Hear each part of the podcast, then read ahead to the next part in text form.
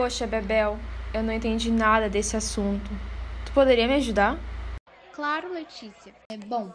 O conceito de indústria cultural ele surge de uma necessidade de observar os impactos da revolução industrial e do capitalismo no mundo das artes.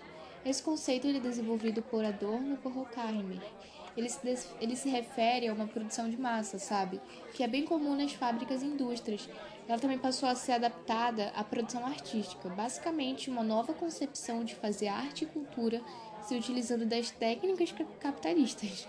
Desse modo, tipo, tudo que for música, filmes, etc., são desenvolvidos sobre o pensamento de cultura em massa. Ou seja, tem um pensamento dominante que influencia o modo que os artistas produzem e os telespectadores consomem a cultura. Mas, tipo, eles possuem algum objetivo central?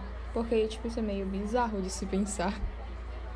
É, bem, segundo os autores, é o lucro e a manutenção do pensamento dominante, de modo que a cultura passe a ser uma massa de manobra da população que precisa ser mantida na ideologia dominante. Sabe chato disso tudo? Ela trata o consumidor como um mero ser acrítico, à mercê das classes dominantes. Por isso que a indústria cultural ela está ligada a serviço, ela a indústria cultural está a serviço das necessidades e dos interesses dessa classe dominante. Ah, tá, agora entendi. Deixa eu só anotar aqui, tá? É, mas sem consequências? Poxa, Letícia, eu realmente não sei as consequências. Se vocês quiserem, eu posso tentar ajudar. Sim, sim, Yasmin, você pode explicar, por favor?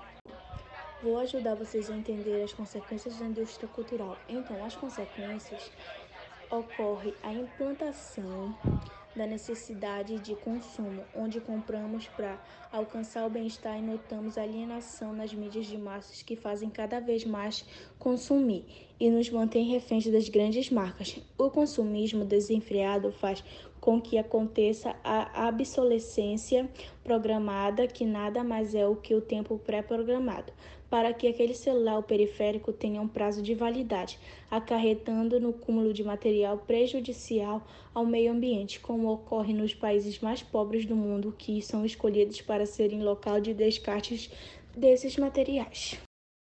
Bom, a alienação das pessoas em massa também é uma consequência, tipo, a gente vê todos os dias músicas em alta e as pessoas criticando algo em específico da música.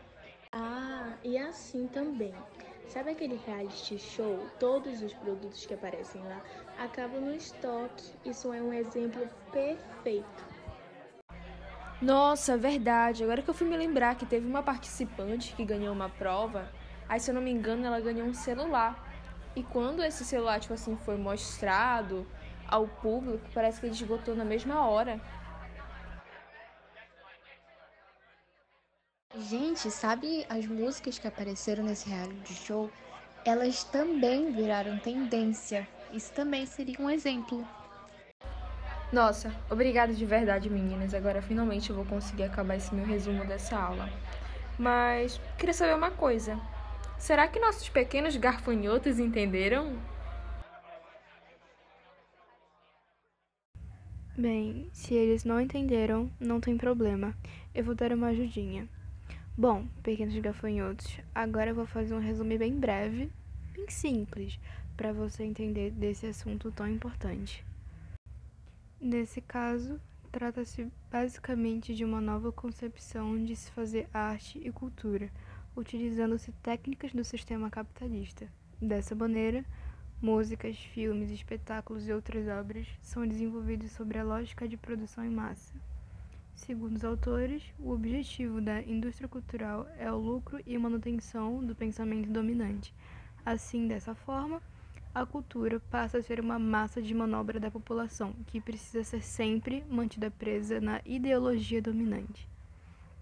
Bom, foi isso, meu breve resumo. Eu espero que vocês tenham gostado e é aqui que eu me despeço.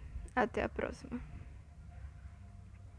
Então, amigos, esse foi o nosso podcast. Esperamos que tenham dado uma ajudada para você entender esse assunto tão importante. Shhh, Bebel, a aula já vai começar.